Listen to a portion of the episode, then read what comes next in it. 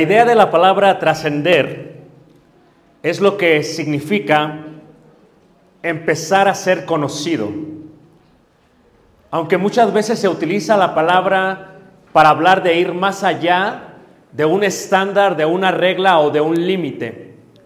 Sin embargo, podríamos pronunciar que la, la definición o el significado es empezar a ser conocidos.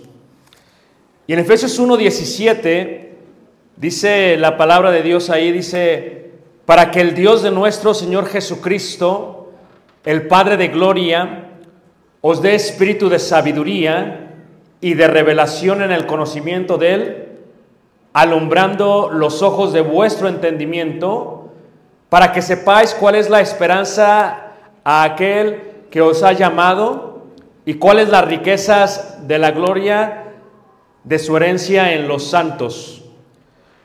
Si viéramos a un padre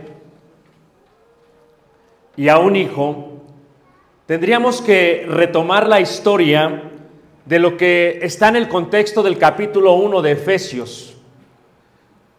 Cuando uno va a ser padre, y aquellos que somos padres lo sabemos, gracias hermano, no tenemos ni una idea de cómo va a ser nuestro hijo. Tratamos de imaginarnos, tratamos de emplearlo y lo primero que queremos hacer es que salga del vientre de nuestra mujer para poderlo conocer y poder ver. Al principio queremos saber a quién se va a parecer y a veces en algunos se desilusionan porque se parece tal vez al suegro o a la suegra en vez de a uno y eso le causa una desilusión para muchos. Pero hay veces... Eh, se parece a tu mujer o hay veces se parece a ti. Pero esa idea de ser conocido es solamente la parte física. Por eso los hebreos no colocaban un nombre en los niños hasta que empezaban a ver cuáles eran algunas cualidades o descripciones del carácter que mostraba el niño al nacer. Pero lo que anhelamos mirar después de ello como padres es cómo ha de ser en su carácter. ¿Cómo se va a formar? ¿Qué tipo de persona llegará a ser? Y eso causa muchísima emoción en nosotros. Sin embargo, en los tiempos de Roma, en las calles de Roma y en las casas romanas, en el primer siglo, había una costumbre que tenía que ver con el contexto del cual está hablando el apóstol Pablo aquí en Efesios capítulo 1 que indica la idea de ser conocido por alguien más.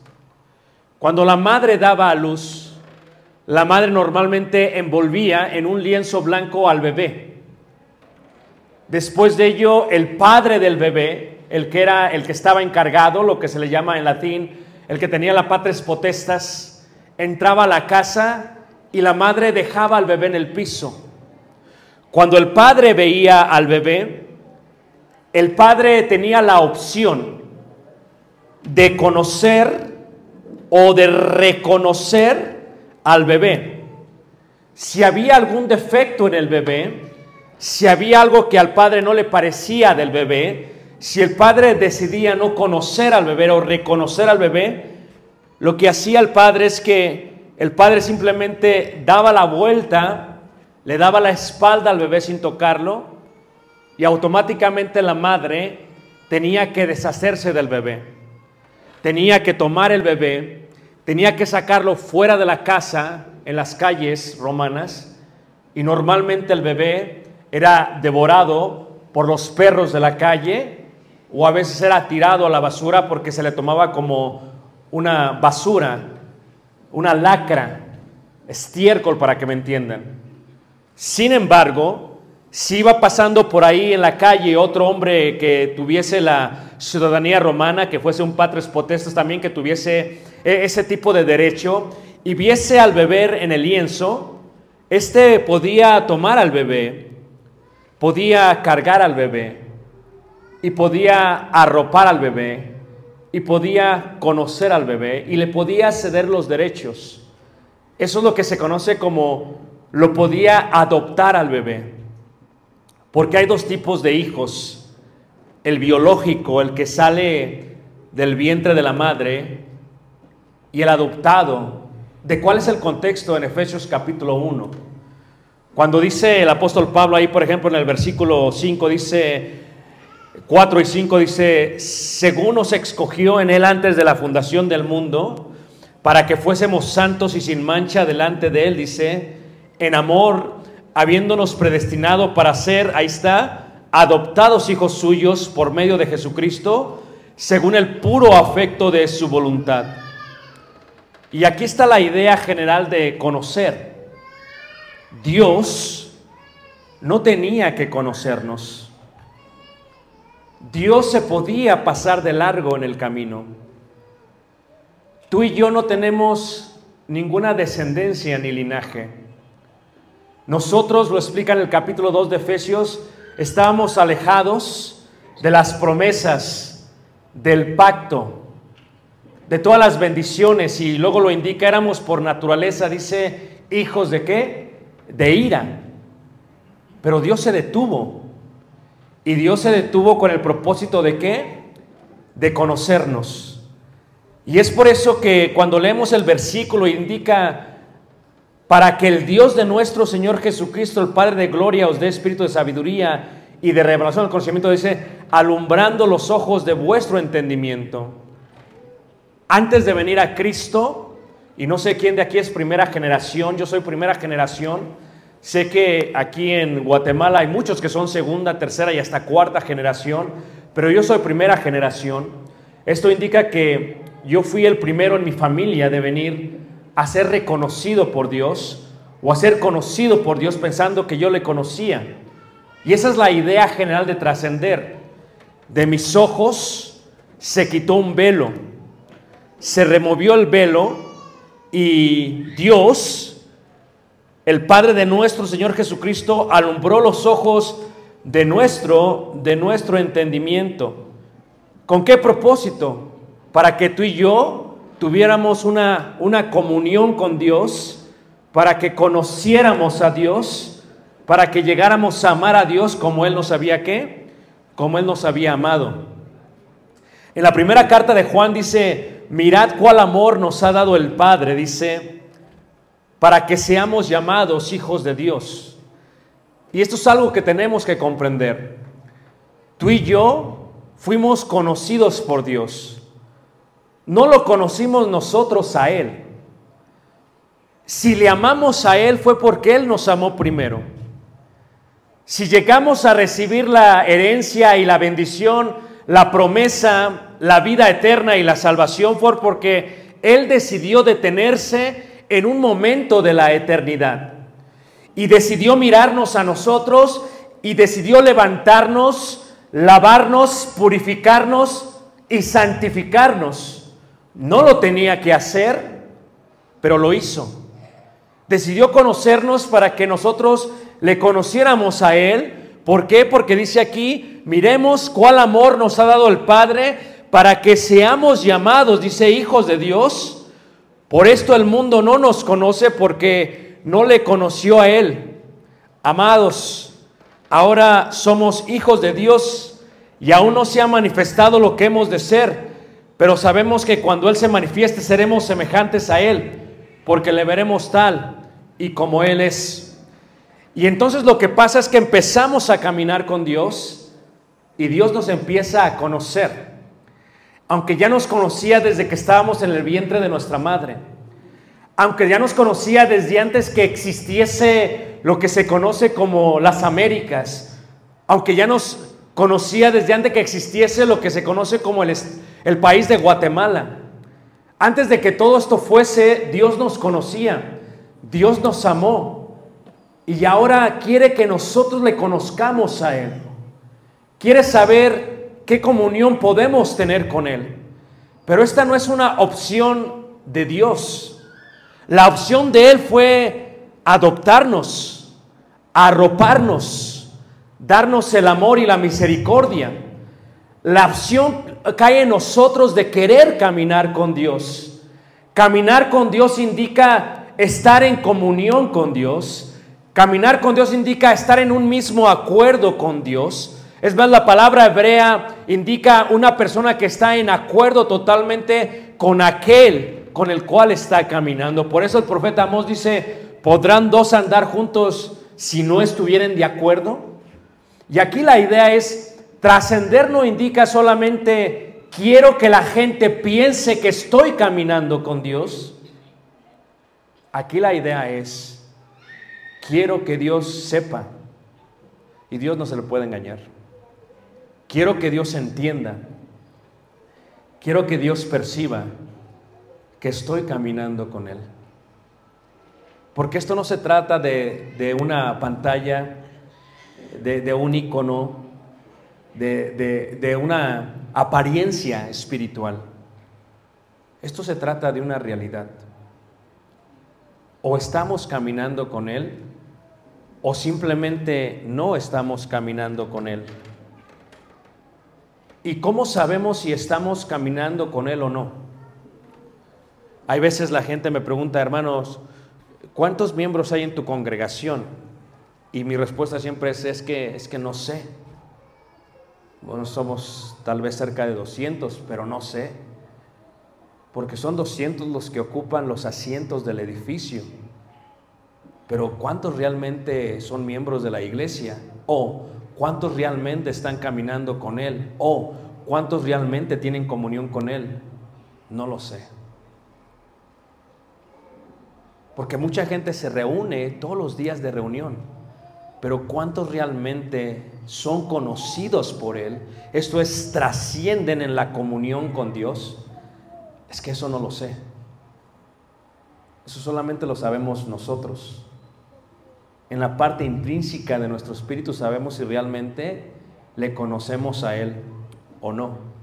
Y fíjate cómo dice primera carta de Juan capítulo 1 versículo 5. Y, y, Juan lo sabía, los apóstoles lo sabían, sabían que había mucha gente que seguía a Dios. ¿Se acuerdan ustedes cuando está Jesús caminando por Galilea y hay más de seis mil personas que le están siguiendo?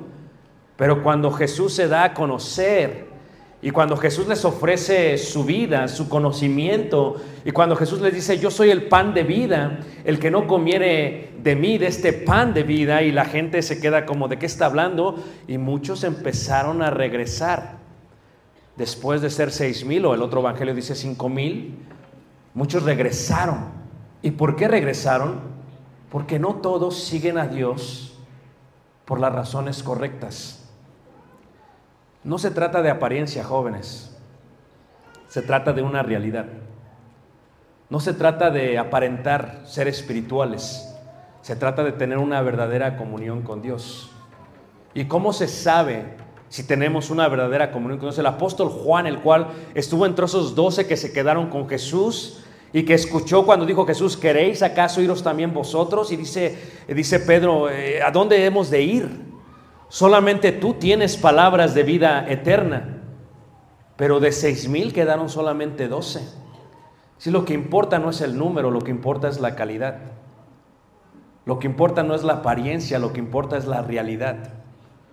Lo que importa es realmente cuántos estamos caminando con Dios o tenemos comunión con Dios. Dice aquí, Juan dice, este es el mensaje que hemos oído de Él y os anunciamos. Dios es luz y no hay ningunas tinieblas en Él. Y lo que tú tienes que entender acerca de la vida es que solamente hay dos lugares, solamente hay dos estados, solamente hay dos posiciones, solamente hay dos poros, no hay más. Está Cristo y está el diablo. Está la santidad y está la inmundicia. Está la luz y están las tinieblas. Están los hijos de Dios y están los hijos del diablo. Pero esta realidad se encuentra no en la parte física que podemos ver con estos ojos, sino en la parte espiritual que podemos sentir con el espíritu. Y dice Juan, el que dijo anteriormente que habían palpado sus manos al Señor Jesús, dice, si decimos que tenemos comunión con Él. O sea, yo puedo decir que tengo comunión con Él. Tú puedes decir que tienes comunión con Él. Pero no se trata de decirlo porque cualquiera puede hablar. Cualquiera puede decir, yo conozco a Jesús, yo camino con Jesús, pero la pregunta es si Él está caminando con nosotros. Si decimos que tenemos comunión con Él, dice, y andamos en tinieblas, o sea, si mi vida secreta, si cuando nadie me está viendo no es una vida, una vida que glorifica a Dios, si cuando nadie me observa en la profundidad de mi intimidad, de mi privacidad, de mi cuarto, de los lugares donde nadie me conoce, si en ese lugar no hay luz, entonces estoy en tinieblas. Si yo digo, dice Juan, que tengo comunión con Él y ando en tinieblas, dice, miento.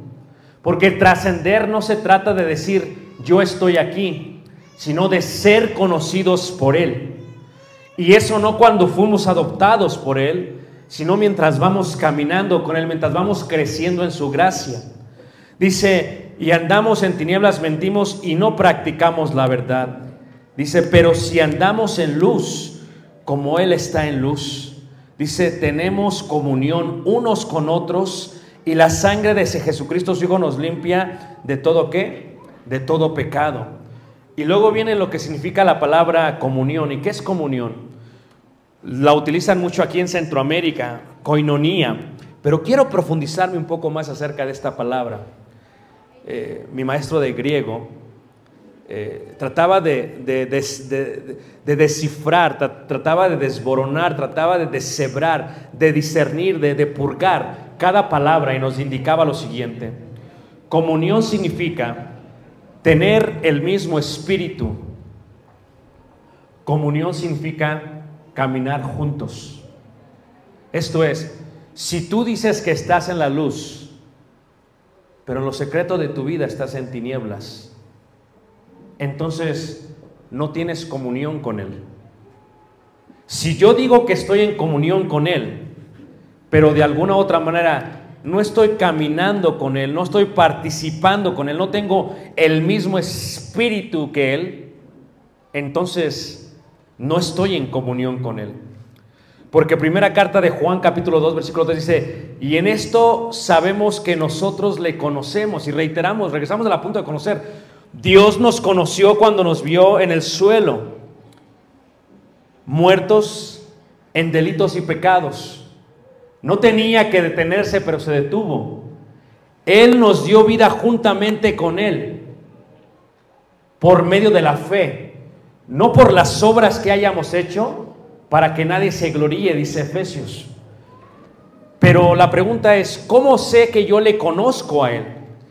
Y en esto sabemos que nosotros le conocemos si guardamos sus mandamientos. El que dice yo le conozco, o sea, el que dice yo tengo comunión con él, o sea, el que dice yo tengo el mismo espíritu que él, o sea, el que dice yo camino con él, yo participo con él, pero no guarda sus mandamientos, dice el tal, dice, es mentiroso y la verdad dice, no está qué en él. Y la palabra conocer de gnosko significa aprender, percibir, discernir. Ustedes saben que en el Antiguo Testamento había animales limpios y animales impuros. El libro de Levíticos declara que es un animal limpio y un animal impuro. Y la diferencia está en la idea de discernir.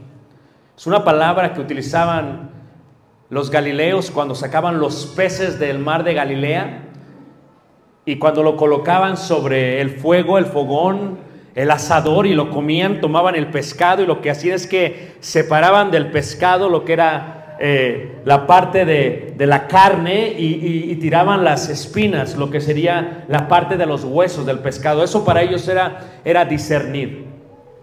Conocer indica lo siguiente.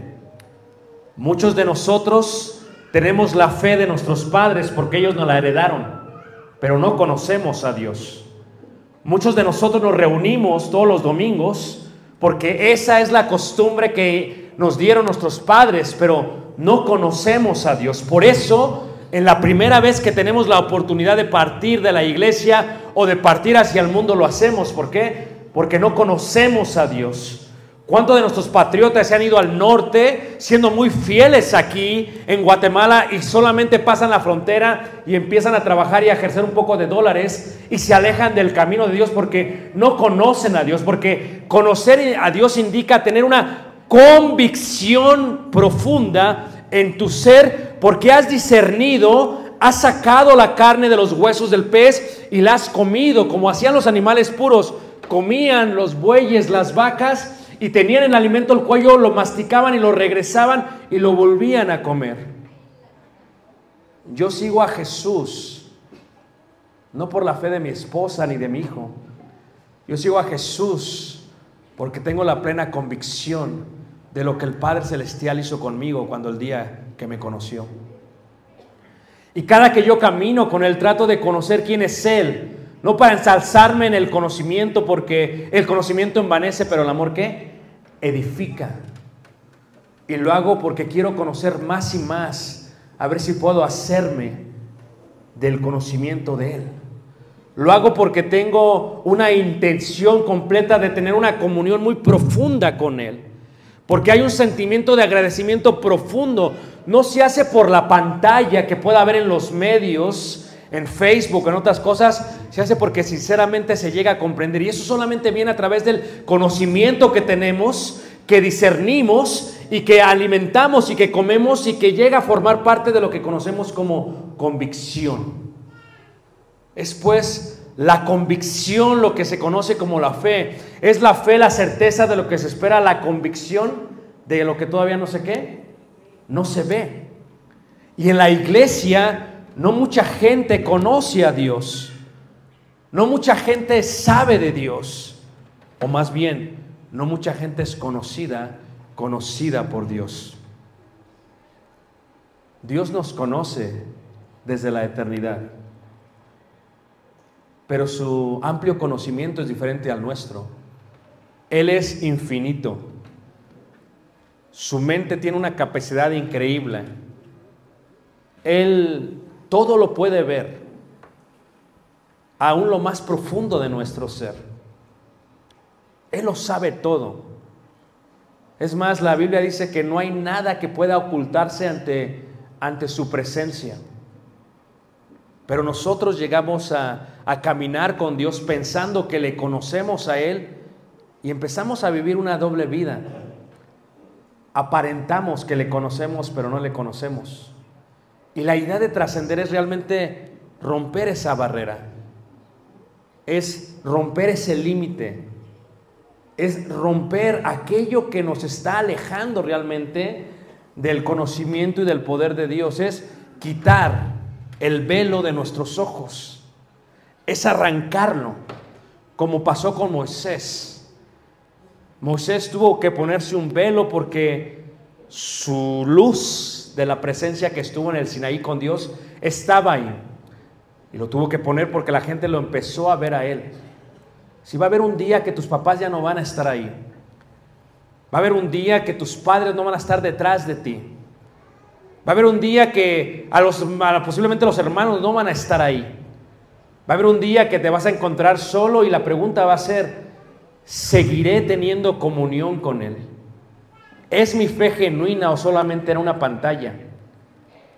¿Estoy teniendo comunión realmente con Él o solamente esto era, esto era una pantalla?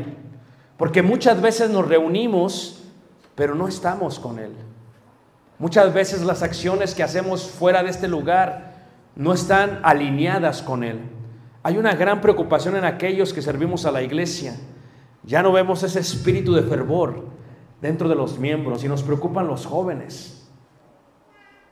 Porque hay veces solamente se preocupan por la parte virtual, la parte de apariencia, pero no se preocupan por la parte real. Y la parte real es si caminamos con Dios o no estamos caminando con Dios. En el libro de Apocalipsis nos damos cuenta de una iglesia, en Apocalipsis capítulo 3, que, que no llegó a comprender este concepto de los dos polos, de los dos estados, de la muerte o de la vida, de la frialdad o ser, o ser caliente, de la idea general de esto. Y, en Apocalipsis capítulo 3, en, el versículo, el versículo eh, 15, dice la palabra de Dios lo siguiente. 3, versículo 15 dice así. Dice, eh, yo conozco tus obras, que ni eres frío ni qué, ni caliente, dice ahí, que ni eres frío ni caliente. Ojalá fueses frío o caliente. Pero por cuanto eres tibio y no frío ni caliente, dice, te vomitaré de qué? De mi boca. El contexto se encuentra en lo que se conoce en el país de Turquía como Pomukale. Pomukale es la palabra turca para decir el castillo de algodón. Realmente es una palabra de Anatolia. Es un lugar donde se encuentran aguas termales preciosas. Se considera uno de los lugares más bellos de toda la Europa antigua, donde había aguas. Y solamente en la parte de abajo, aproximadamente como a unos 45 minutos, se encontraba la ciudad de la Odisea. La, la ciudad de la Odisea era una ciudad que se encontraba en medio de los caminos más importantes comerciales, tales como el camino de la ruta de la seda, eh, la ruta Via Mari y la ruta real. Y todo pasaba por ahí. Todo tenía que pasar por ahí. Entonces la gente de la Odisea eran muy prósperos. Y Cuando yo vengo aquí y, y veo el área de Quiché y Chichí y aquí en Santa Cruz, veo que, que empieza a haber un poco de prosperidad. La gente tiene sus propios negocios. Hay muchos empresarios, comerciantes. Estaba yo en la ciudad de Guatemala, en la terminal, en la zona 4, y, me levanté temprano, como a las 4 de la mañana, y ya estaban todos trabajando. Desde temprano están trabajando todos. La gente quiere prosperar. Y la Odisea era un país que se encontraba en un lugar hermoso, pero la gente que no conocía la Odisea, la Odisea era un lugar donde tenían los mejores textiles.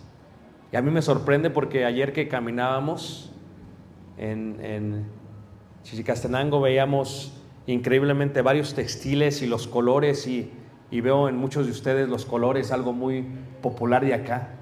Y luego cuando yo pregunté cuánto cuesta tratando de llevarme a mi esposa, eh, eh, y le pregunté, oye, este, ¿cuánto cuesta este? Y, me dice tanto. Dije, ah, sí puedo. Y luego había un cuarto oscuro y, y- y pasé. Le dije, ¿y aquí por qué no prende la luz? Dice, ¿quiere pasar? Pásale. Y pasé. Y ya vi unos más bonitos. Y, y le dije, ¿cuánto cuesta? Y me dijo, y casi me voy para atrás. O sea que, que asumo que el vestido que traen muchas de las hermanas cuesta eso. Es costoso, ¿no? más costoso que un celular. ¿Ah? La Odisea tenía los mejores textiles. Y la gente se, congregaba, se reunía con los mejores colores de los textiles, tenía las mejores joyas, tenían los mejores edificios, era increíble. Pero la gente que no sabía y que pasaba por ahí, lo que sucedía es que hay una fuente de agua, una antes, que corre y corre hacia abajo. Hasta el día, esta foto la tomé yo, hasta el día de hoy la puedes ver, es transparente. Pero esta fuente que, que fluye de los minerales de Hierápolis, donde se bañaban los, los, los eh, emperadores, aún Cleopatra se bañó ahí y varias gente de mucha importancia, cuando fluye el agua se ve transparente y cuando baja hacia la parte de la ciudad de la Odisea, pues el agua ya está fría. La gente que pasaba la veía pensaba que podía tomar con ella porque no había ningún problema y la gente tomaba de ella pensando que el agua estaba bien y agarraba de ella y tomaba de ella, pero después de unos minutos le empezaba a dar náusea porque había tantos minerales en el agua y la gente empezaba a vomitarse. Esto es, en el momento que sale del manantial, está caliente. Pero después que va bajando se empieza a hacer tibia y luego se enfría. Y la gente se reía porque cuando alguien se estaba vomitando, la gente que pasaba de la Odisea se reía porque decía, estos no son de aquí. Porque si estos fueron de aquí sabrían que no deberían de tomar de esa agua. El agua está totalmente ¿qué? Tibia. Y lo que hace Jesús es que toma esto que estaban muy adaptados y acostumbrados a ellos, dice, esto es lo que pasa con la vida espiritual del ser humano. Cuando una persona no quiere conocer a Dios, o cuando una persona es conocida por Dios, pero en su acción, en su opción no decide conocer a Dios, no decide caminar con Dios, entonces la persona no practica lo que lee, lo que estudia, lo que discierne y por lo tanto no conoce a Dios. Piensa que conoce a Dios, pero no conoce a Dios porque si conociera a Dios podría trascender o como diríamos, podría ser conocido por quién? Por Dios. Y eso era lo que pasaba literalmente en la Odisea. Porque había una gran tibieza espiritual. Y esa es la preocupación que tenemos por los jóvenes. Esa es la preocupación que yo veo en la iglesia del Señor a través de toda América. Es una tibieza espiritual muy profunda, muy cerrada, muy fina, muy dura, muy fuerte. La tibieza es, se engañan a sí mismos. Tú dirías, se entiende que una persona engañe a alguien más porque quiere sacarle provecho. Pero lo que no se entiende es que una persona decida engañarse qué? A sí misma. Por eso el apóstol Pablo dice, no os engañéis. Dios no puede ser qué? Burlado. O sea, ¿cómo se engaña uno a sí mismo? Uno se engaña a sí mismo cuando uno quiere apantallar, poner la fachada, mostrarle a todos aquellos de la iglesia que camina con Dios, pero que ya no está caminando con Dios. Este es el peligro más grande que existe en la iglesia de Cristo. No que la gente se deje de reunir, que la gente se reúna y que no esté caminando con Dios que la gente se reúna y que no esté en comunión con Dios. Que la gente llegue y piense que está, que está con Dios. En la entrada de la Odisea se pueden ver mosaicos y frescos. Y uno de los grandes retos que tuvo la iglesia fue eso. ¿Qué había hecho que hubiese tibieza en la Odisea? La prosperidad. Mucha gente piensa que el dinero es una de las bendiciones de Dios, pero quiero decirte que no siempre el dinero es bendición de Dios, porque el dinero puede ser maldición de Dios. Y no directamente de Dios, sino del enemigo. Se puede llegar a confundir. Cuando el negocio prospera, se te puede subir a la cabeza. cuando empieces a trabajar y empieces a crecer, puede hacer que dejes de tener la convicción que decíais tener cuando no tenías nada. A mí me sorprende ver cuánta gente va a Estados Unidos de Norteamérica y dicen es que yo era muy fiel en mi país de origen, pero en el momento en que empiezan a ganar dinero, se empiezan a alejar con él. Esto es el dinero en manos de un cristiano poderoso, pero el cristiano en manos del dinero todavía más poderoso. La Odisea tenía ese problema. Los hermanos estaban reunidos y se enfocaban más en la parte material que en la parte espiritual. Eran hermosos sus vestidos, eran hermosos las sedas, los colores, pero más allá que el color, lo que a Dios le importa es el espíritu. El espíritu afable y el espíritu apacible. Aquí no se trata de tratar de aparentar o de apantallar o demostrar una fachada. Se trata de que realmente seamos sinceros y decir, ¿qué tanta comunión tengo yo con el Padre Celestial? ¿Qué tan profundamente estoy yo caminando con Dios? ¿Por qué? Porque en el caso de la Odisea, sus obras los estaban qué? Los estaban condenando. Decir yo creo en Dios, yo conozco a Dios, pero hacer lo que es contrario a los mandamientos de Dios es lo que decía Juan. O sea, no podéis decir que tenemos comunión con Dios y andar en tinieblas. No es lógico. Y las tinieblas no solamente pueden ser ahora en la plataforma física, las tinieblas pueden ser también en la plataforma totalmente qué? Espiritual. O sea, podemos pensar y decir y apantallar. Va a llegar un momento, jóvenes, que ya no van a estar con sus padres y que van a tener que mostrar el espíritu de, personas que tienen. Llegará un momento que estarán independientes de su papá, de su mamá, de la iglesia, que tendrán que salir de aquí, de Santa Cruz tal vez, y cuando lleguen a otro lugar, se va a demostrar la convicción que tenían. Pero muchas veces aún dentro del lugar no se puede mostrar la convicción. La convicción que tenían los antiguos. La convicción que tenían los hombres del primer siglo. La convicción que tenían los hermanos en aquel momento, ¿por qué? Que estaban dispuestos a morir por Dios. ¿Y por qué? Porque creían que ya fuese que vivieran o que murieran del Señor que eran. Y esta parte de la convicción es algo que solamente pueden hacer en ti por ti mismo y que se va desarrollando a través de esta comunión que tienes con Él. Porque de qué sirve que decimos que tenemos comunión con Él y no guardamos sus mandamientos? Dice, nos engañamos a nosotros mismos. Esto es, mi práctica de los mandamientos le demuestra a Él o le muestra a Él o le enseña a Él cuánto quiero ser conocido por Él. Lo cual me permite de alguna u otra manera trascender, trascender con Él. Y en el primer siglo tenían ese gran problema los hermanos también.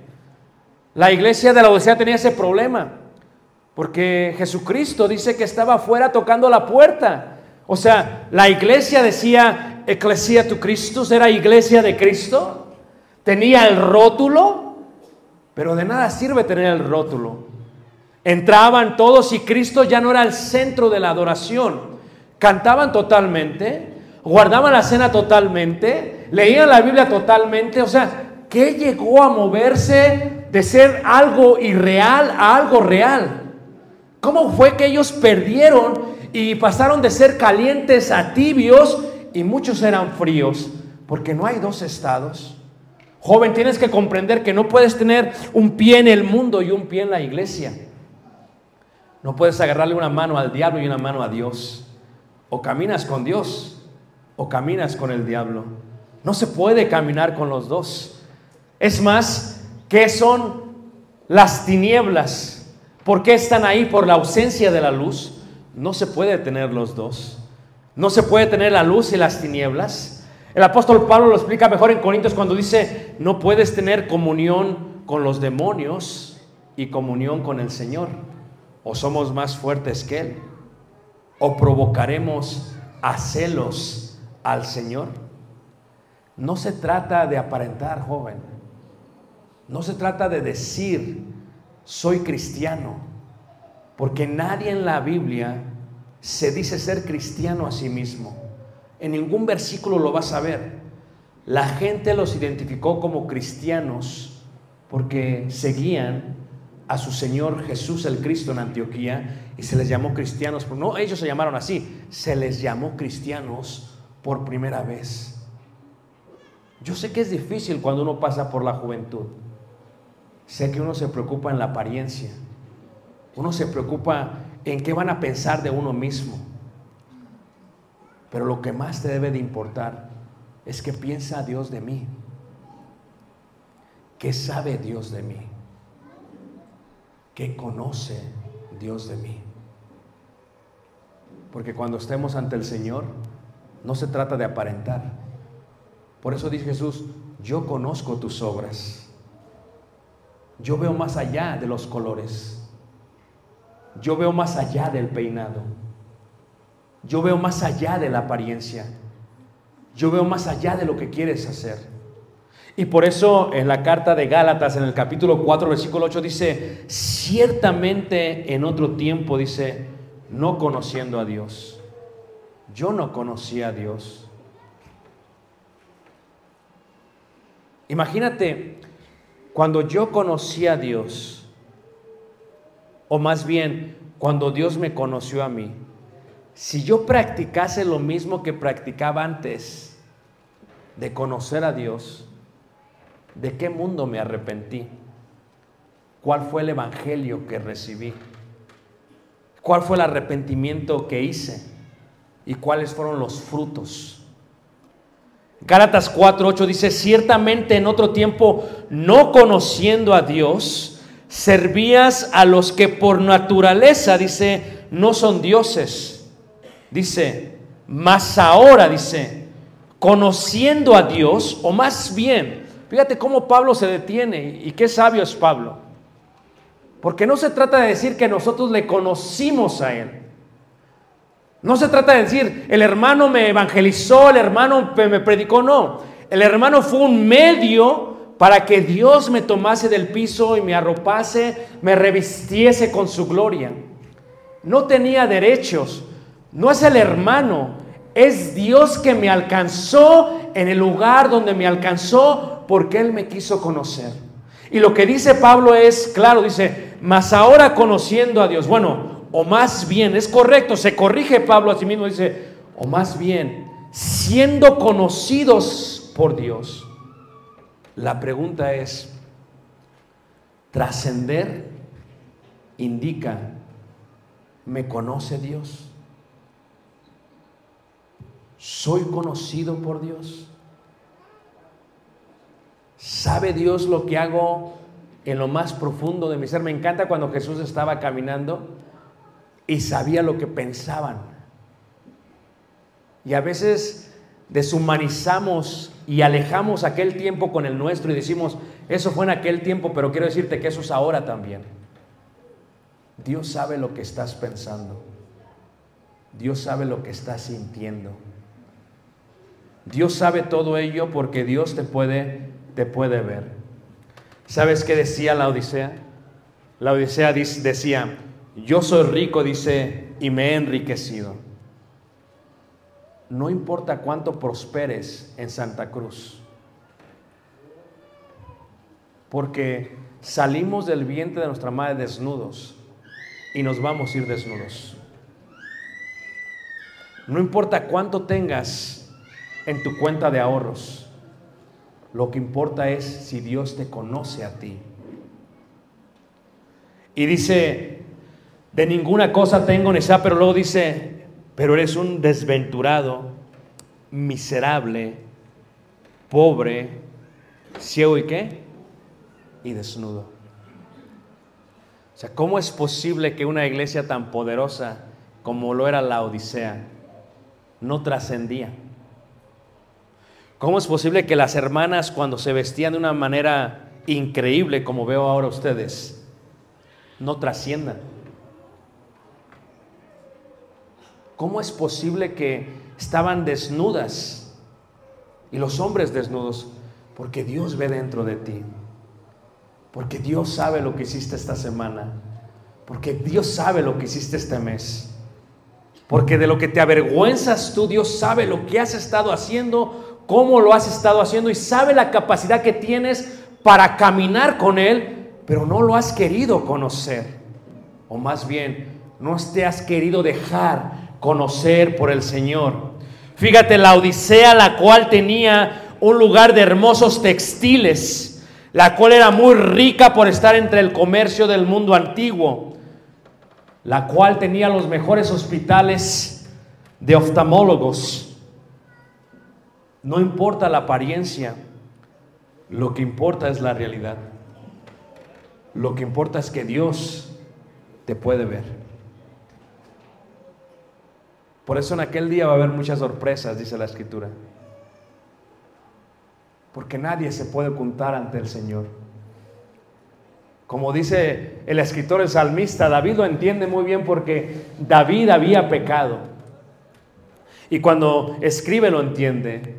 Y cuando lo canta lo entiende. La tierra es del Señor y todo lo que hay, así como lo que hay mora, pues Él estableció sobre ella el mar. Y luego explica. ¿Y quién ascenderá en la presencia del Señor? ¿Y quién estará de pie delante del Creador? Puro de corazón debe estar ante el Señor. Aquí no se trata de aparentar. No se trata de vestirte bien. No se trata de que la gente piense que estás caminando con Dios. Aquí se trata de caminar con Dios. Aquí se trata de, de no decir yo creo en el Señor, sino de que el Señor crea que tú le crees a Él. Aquí no se trata de decir yo conozco a Dios y camino con Él. Se trata de cuánto trascendemos para tener comunión con Él. Porque el Señor lo ve todo. Recuerdo el momento en que Jesús estaba en el Getsemaní. Y recuerdo por qué estaba apelando. Y recuerdo lo que estaba diciendo. Y recuerdo que lo habían dejado totalmente solo. Y la pregunta que te debes hacer tú el día de hoy es si todos estos regresasen al mundo, ¿seguirías caminando con el Señor? Esto es, ¿tu fe está basada en los que te rodean? Tu fe está basada en tu familia. Tu fe está basada en la cuenta del banco, en las bendiciones que tienes o en la salud. Porque déjame decirte algo acerca de Dios. Dios te va a descorazonar con el único propósito de mostrar si realmente queremos trascender con el Señor. Porque no se trata de decir yo conozco a Dios cuando todo va bien. Se trata de decir yo soy conocido por Dios cuando todo me está yendo qué? Mal. Y cuando Jesús entró al Getsemaní, Getsemaní en hebreo, que significa molido de aceite, o el molino de aceite, como entraba un olivo a la piedra de molino y lo trituraba, Jesús estaba siendo triturado. Y todos lo dejaron. La fe se demuestra cuando nadie está a tu alrededor. La fe, se, demuestra cuando estás solo en tu teléfono viendo el internet. La fe se demuestra cuando nadie te ve en lo más profundo y oculto de tu corazón. Es donde se demuestra la fe. Cualquiera puede aparentar, pero muy pocos pueden caminar. Cualquiera puede mostrar una fachada, pero muy pocos tienen el espíritu intrínseco ante el Señor. Por eso dijo el rey David claramente, puro de corazón, debe estar ante el Señor. Fíjate cómo lo escribe. ¿Y quién ascenderá en la presencia del Señor? ¿Y quién estará de pie delante del Criador? Yo sé que voy a dar cuentas. Yo sé que me levantaré ante Él. Yo sé que los libros serán abiertos. Y yo sé que no hay nada que pueda ocultar. Yo sé que hay un momento que la fachada se cae, que la pantalla se destruye, que el velo se desliza. Y cuando esté en presencia de Dios, la pregunta que te tienes que hacer es, ¿valió la pena lo que Jesús hizo por mí para tener una profunda comunión con Dios y trascender en esa hermosa comunión? Porque cuando él estaba en el Getsemaní, Jesús dijo lo siguiente, y esta es la vida eterna, que te conozcan. Por eso murió Jesús, para que tú y yo le conociéramos, porque él ya nos había conocido. Como cuando uno tiene a su hijo y lo conoce, y uno le ama porque es su hijo. Pero oh, las palabras de tu hijo cuando por primera vez dicen, te amo papá. Y no porque le estés dando algo, sino porque te lo dicen de corazón. Te amo papá. El amor no se demuestra con palabras. El amor se demuestra con acción.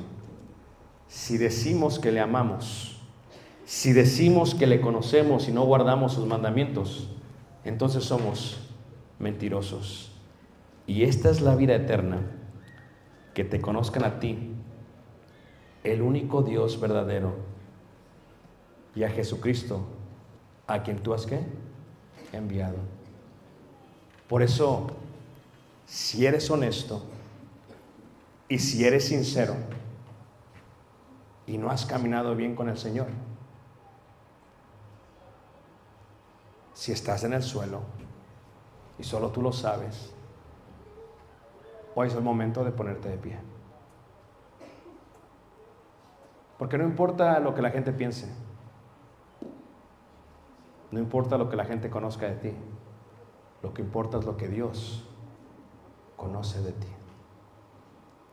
Porque al final del día, todos queremos caminar con el Padre celestial. Y Él anhela que caminemos con Él, no solamente en este mundo, sino por toda la eternidad. Él anhela que podamos trascender. Nos visitas este día, no eres miembro de la iglesia, hoy Dios te quiere levantar del suelo y revestirse en su amor. Tienes mucho tiempo como cristiano, pero no, le has agarrado sabor a las cosas de Dios. O mejor dicho, tú sabes que no lo conoces. Hoy es el día de estar bien con el Señor. ¿Andas caminando mal? ¿Andas en pecado? ¿Te falta convicción? Hoy es día de ponerte bien con Dios. Vamos a cantar un himno y vamos a invitarte, si estás entre nosotros, hoy puedes ser conocido por Dios, o mejor dicho, trascender en comunión con el Padre Celestial. Vamos a ponernos de pie y vamos a cantar este himno de invitación.